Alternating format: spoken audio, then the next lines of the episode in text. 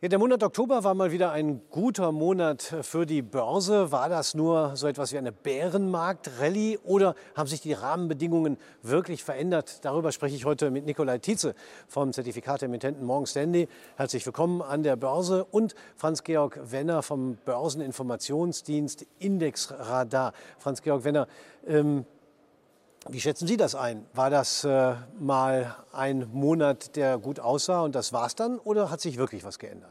Ja, der Oktober, da haben die Börsen mal so einen ordentlichen Feier gezeigt, was sie noch können, also eine technische Gegenbewegung. Der Dow Jones mit dem stärksten Monatsgewinn seit 1976, also kräftig zugelegt. Auch der DAX hat kräftig gewonnen, insbesondere value-lastige Indizes haben hier zugelegt, während hingegen Technologieaktien gar nicht so richtig auf die Sprünge gekommen sind. Aber ich finde, als Anleger muss man immer unterscheiden, wie investiere ich kurzfristig oder langfristig. Und rücken, schauen wir mal zurück. Ende September war extremer Pessimismus an den Börsen. Es war große Sorge vor der Berichtssaison gewesen. Und dann äh, kam einfach äh, die Entwicklung, dass keine weiteren negativen Nachrichten aufkamen und die Märkte zeigten eine ganz normale Gegenbewegung. Und jetzt haben wir eine andere Ausgangslage. Die Börsen wieder stärker gestiegen, 10, 15 Prozent in den Indizes, leicht überverkaufte Situation, die Volatilität ist runtergekommen. Das führt dazu, dass wieder relativ viel Sorglosigkeit ist, sodass wir bei Indexradar sagen, kurzfristig lieber wieder vorsichtig sein. Wenn man in der langfristigen Perspektive betrachtet, hat sich unserer Meinung nach gar nichts verändert. Wir haben nach wie vor eine restriktive Geldpolitik. Wir haben ähm, Erosion bei den Gewinnschätzungen in den USA und alle wichtigen Indizes laufen unter ihrer fallenden 200-Tage-Linie. Und das ist für uns ein klares Signal. Übergeordnet geht der Trend eher noch nach unten. Nikolai Tietze, sehen Sie ebenfalls keinen Anlass zur Euphorie? Nein, zur Euphorie nicht, aber wir sehen durchaus noch Spielraum hier vor allen Dingen zum S&P. Ähm, den sehen wir aktuell technisch zumindest noch bis in die Zone von 4.100 bzw. 4.150 Punkte laufen, also da, wo auch etwa die 200-Tage-Linie ist. Ähm, dann sehen wir allerdings doch noch mal Korrekturpotenzial. Woran liegt das? Das liegt natürlich daran, dass jetzt die ähm, äh, Unternehmenszahlen alle noch ähm, recht okay waren, allerdings ähm, noch nicht in der Zukunft revidiert worden sind. Ja, die meisten Unternehmer sagen sich, okay, ich habe so eine Blackbox vor mir quasi, ähm, ich lasse das jetzt einfach erstmal weiterlaufen, solange die Umsätze da sind und erst wenn ich ähm, genauer weiß, wie die Situation ist, dann revidiere ich eventuell meine Umsatz- bzw. Gewinnprognose und hier sehen wir durchaus noch, dass die Konsensschätzungen für nächstes Jahr gerade hier auch in Europa noch viel zu hoch sind und einfach noch runter müssen. Erst dann haben wir einen Boden, um fundamental auch gesehen weiter zu steigen. Das hört sich wirklich in der Tat eher pessimistisch äh, an. Sie haben gesagt, Franz-Georg Wenner, eher vorsichtig sein. Aber würden Sie auch so weit gehen, ähm, nicht nur vorsichtig, sondern erwarten Sie auch einen weiteren Rückgang? Also mit Blick auf nächstes Jahr ist sicherlich noch wirklich Vorsicht angesagt. Was uns einfach fehlt, ist, dass wir so eine richtige Bereinigung mal noch nicht gesehen haben. Was meine ich damit? Dass zum Beispiel die Volatilität mehr über 50 Punkte steigt, dass der DAX auf ein Kurs-Buchwert-Verhältnis von 1 fällt, das wäre so bei 9.500 bis 10.000 Punkten, ähm, dass alle Aktien in einem Index unter der 200-Tage-Linie notieren. Das alles haben wir 2022 nicht gesehen. Es gab zwar einen großen Rücksetzer, aber eben keine richtigen Ausverkaufsgefühle, mhm. richtig. Und solange das nicht der Fall ist, wäre ich vorsichtig. Aber wenn es dann dazu kommt, dann muss man als Anleger wirklich mutig sein und reingehen. Kleines Beispiel. Mit Aktien verdiene ich langfristig pro Jahr ungefähr 7 bis 8 Prozent.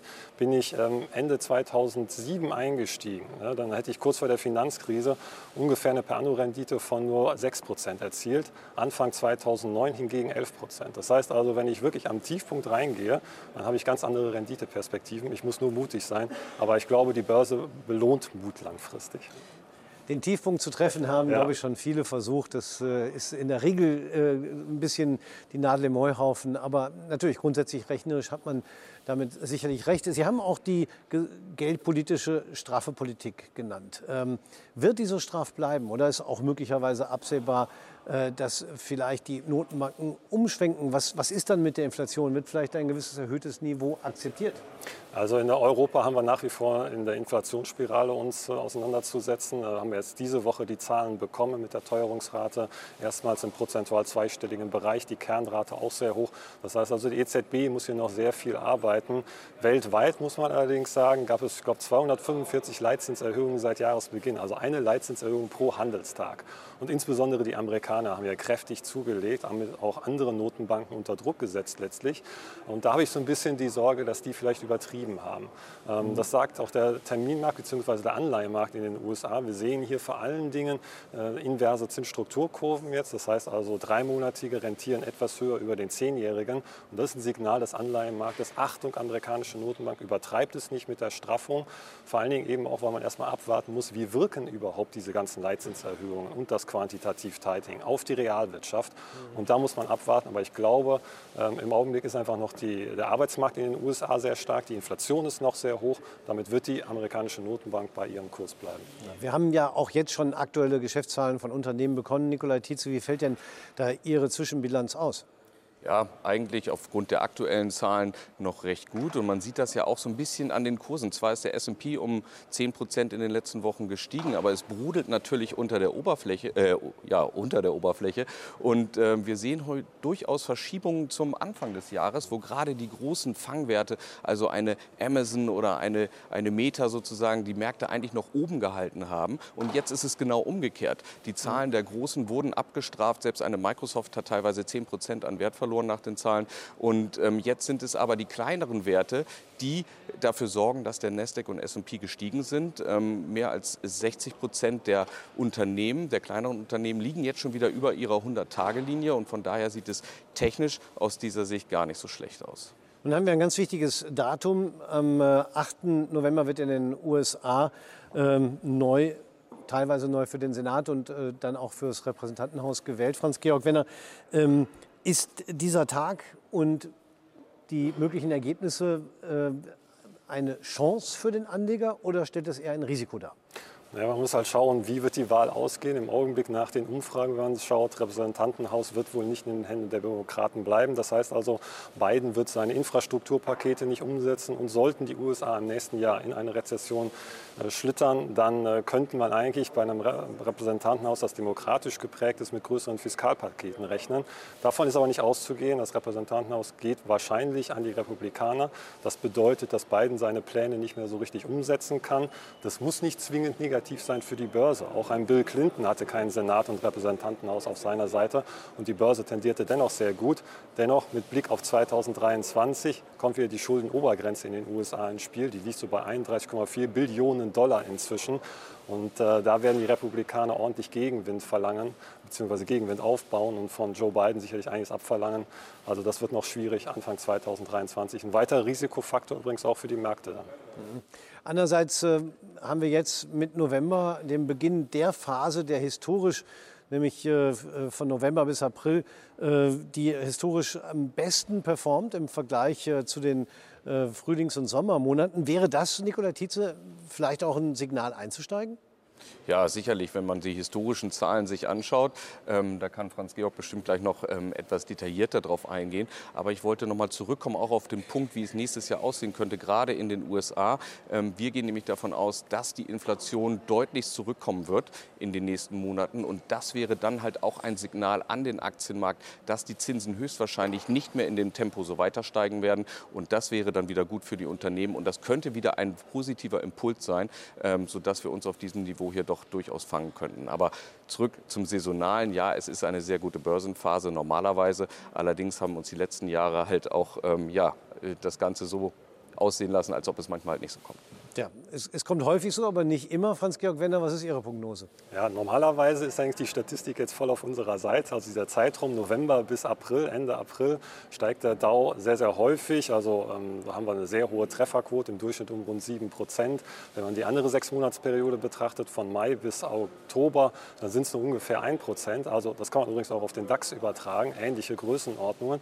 Und jetzt haben wir auch noch den, äh, den Präsidentschaftszyklus mit dabei. Wir haben ein Zwischenwahljahr 2022. 1920 und seit 1950 legte der S&P 500 immer im Zeitraum vom November bis April zu, wenn der Auftakt in einem Zwischenwahljahr war. Also wir haben hier eine Trefferquote von 100 Prozent. Mhm. Heißt natürlich jetzt nicht, dass man als Anleger hingehen muss, okay, ich gehe davon aus, Anfang April ist der S&P 500 auf jeden Fall höher, komme was wolle, denn in der Zwischenzeit kann es auch immer wieder Zurückschläge geben. 2018, gutes Beispiel, auch ein Zwischenwahljahr und die Börsen korrigierten in diesem Zeitraum auch mal um 13 Prozent. Also man muss trotzdem vorsichtig bleiben. Vielleicht muss man sich mal genau genau die Zwischenwahljahre anschauen, bei denen der amtierende Präsident danach keine Mehrheiten mehr in den Kongresskammern hatte. Das unterscheidet vielleicht dieses Jahr dann von anderen, oder? Das könnte auch gut sein. Der politische Einflussfaktor kommt natürlich dann mit dazu. Aber ich würde sagen, Weltwirtschaft spielt einfach die größte Rolle im Augenblick. Inflation, Notenbanken, Gewinnentwicklung der Unternehmen. Das sind die Taktgeber 2022 und auch 2023. Ja, bei einem Punkt gebe ich Ihnen recht. Wir haben auch ja äh, eine Saisonalität bei den Zwischenwahljahren, die ja alle vier Jahre stattfinden, eben auch jetzt wieder 2022. Und wenn man sich da die Entwicklungen historisch anschaut, äh, dann korrespondiert das schon sehr stark, auch gerade mit der Aufwärtsentwicklung, die wir in den vergangenen Tagen gesehen haben, quasi mustergültig. Aber eine Garantie gibt es halt nie. Ähm, wenn wir das übertragen auf den Anleger, Nikolai Tietze, ähm, welche Optionen hat er im Moment? Äh, welche Handlungsmöglichkeiten bleiben ihm? Ja, das ist ja das Schöne bei Zertifikaten, dass ich die Handlungsmöglichkeit auf der äh, Kaufseite als auch auf der Verkaufsseite habe, also long gehen kann oder auch short gehen kann. Ähm, allerdings sollte der Anleger natürlich auch darauf achten, dass er jetzt nicht zu spekulativ agiert. Wir haben es gerade gesagt, selbst wenn saisonal eine gute Phase bevorsteht, kann es doch zu Rückschlägen kommen. Und hier wäre es schade, wenn ich zum Beispiel mit Knockout-Zertifikaten eigentlich auf der richtigen Seite positioniert bin, aber kurzfristig dann doch ausgenockt wäre, ähm, werde und ähm, also somit hier eher etwas, ja, ja, restriktiver vorgehen, kleinere Hebel wählen. Und ähm, bei klassischen Optionsscheinen kann ich mich natürlich hervorragend bei diesem Markt vielleicht auch mein Depot einfach nur absichern. Ähm, aktuell bei einem VDAX New von ungefähr 25 ist die Absicherung allerdings noch recht teuer. Ich hatte vorhin mal geschaut, ähm, eine Vollkaskoversicherung meines Depots auf den DAX sozusagen kostet bis Juni nächsten Jahres noch 6,5 Prozent. Das ist natürlich ordentlich. Ja, da könnte ich natürlich sagen, okay, ich mache eine Teilkaskoversicherung, also sichere nur, ähm, also den Markt ab, wenn er über 10 Prozent zum Beispiel fällt, dann ist das Ganze natürlich wesentlich günstiger. Oder ich warte natürlich ab, bis die Volatilität ein bisschen zurückkommt, ähm, um die ganze Versicherung zum Beispiel etwas günstiger zu machen. Ja, also das ist eine Variante ganz einfach absichern, wobei sich dann eben häufig, wenn die Absicherung ausläuft, gleich die Frage, will ich wieder absichern und dann wird es auch noch mal wieder was kosten. Das ist ja das Schöne, ich muss nicht bis zum Laufzeitende ähm, meine Absicherung halten, sondern ich kann natürlich auch schauen, okay, wie bewegt sich der Markt jetzt? Ja? ja. Dreht er komplett zum Beispiel, ähm, weil irgendwelche externen Faktoren dafür gesorgt haben, dass der Markt in eine ganz andere Richtung geht oder ähm, den Markt wieder viel positiver angesehen wird, dann kann ich natürlich diese Versicherung jederzeit wieder auflösen. Das ist das Schöne daran mhm. ähm, und muss diese ja nicht bis zum Laufzeitende halten. Ja. Es gibt ja noch andere Strategien, Franz Georg Was würden Sie dann noch äh, für Anlegerinnen und Anleger als sinnvoll erachten? Ja, ich kann den Markt nicht beeinflussen, aber die Zusammensetzung meines Depots. Das ist eine ganz wichtige Botschaft, finde ich. Mhm. Und da habe ich verschiedene Stellhebel. Ich kann sowohl die Struktur der gewählten Produkte unterschiedlich auswählen, aggressiver fahren, wenn die Marktbedingungen stimmen, also zum Beispiel mit Turbos oder mit Capped Call Optionsscheinen, ähm, wo ich eben damit spielen kann oder defensiver ausgerichtet, Bonuszertifikate, Discount-Zertifikate, wenn die Volatilität hoch ist und somit diese Seitwärtspapiere, nenne ich es mal, attraktive Konditionen bieten. Und dann natürlich kann ich weiter steuern über die Liquiditätsquote Quote, die ich entsprechend anpasse, wie das Marktumfeld gerade ist. Also Seitwärtsstrategie ähm, ist jetzt nicht unbedingt eine Alternative zur Absicherung, aber für denjenigen, der ähm, nicht ausschließt, dass der Markt auch noch mal Rücksätze hat, vielleicht eine gute Möglichkeit. Die Frage, die Gretchenfrage, die sich dann natürlich immer stellt, wie groß sollte mein Puffer sein, den ich nach unten hin habe? Wie sehen Sie das, Nikolai Tietze? Ja, da gibt es kein, äh, keine goldene Glaskugel dazu, ähm, was nun die richtige Positionierung ist, sondern einfach, ähm, ich muss als Anleger einschätzen, zu welchem Zeitpunkt sehe ich den Markt da oder da. Und dann kann ich hervorragend schauen, kaufe ich jetzt das Direktinvestment oder suche ich zum Beispiel ein Diskontzertifikat, wo ich den Basiswert, also zum Beispiel die Aktie mit einem Rabatt bekomme. Mhm. So, und wenn ich davon ausgehe, dass eine Aktie stark steigt, dann muss ich entweder in die Aktie investieren oder zum Beispiel ein Hebelprodukt wählen. Ähm, wenn ich jetzt davon ausgehe, dass der Markt vielleicht so seitwärts läuft auf eine Sicht von sechs bis neun Monaten, ähm, dann kann ich natürlich sagen, okay, gehe ich offensiv mit einem Diskontzertifikat ran oder gebe ich dem Markt noch etwas ja, Puffer nach unten sozusagen, dass er noch 10 Prozent fallen kann, ich trotzdem bei einem Diskontzertifikat die maximale Auszahlung bekomme. Ähm, das geht natürlich zu Lasten der Rendite, ganz klar, aber vielleicht schlafe ich damit natürlich auch etwas besser. Sie haben ja als Börsendienst durchaus auch Feedback von Anlegerinnen und Anlegern oder auch Tradern, äh, die äh, sehr genau wissen, was sie machen. Wie sind die denn im Moment eingestellt? Eher pessimistisch oder eher optimistisch? In der kurzfristigen Sichtweise eher etwas pessimistisch wieder, weil wie gesagt dieser Oktoberanstieg sehr stark gewesen ist. Und wir gehen mal davon aus, einen kleinen zweiten Teil einer Jahresendrallye, da wird noch so ein bisschen erhofft, vielleicht mal wieder Mitte Dezember bis Ende Dezember, da sind die Börsen immer stark, aber man hat doch wieder Zurückhaltung für 2023, weil ganz einfach sehr viele Probleme auftauchen und man das jetzt immer stärker auch in der Realwirtschaft sieht. Und äh, da sind unsere ähm, Abonnenten doch noch etwas zurückhaltend und äh, sind vor allen Dingen auch sehr bedacht nach wie vor auf Absicherungen. Deckt sich das Tietze mit den Beobachtungen, die Sie machen? Ja, teils, teils. Also es gibt natürlich auch schon wieder ein bisschen Licht am Horizont. Unsere Analysten haben sich ja zum Beispiel eher positiv schon auf, auf Taiwan oder auf die, die Asienregion geäußert.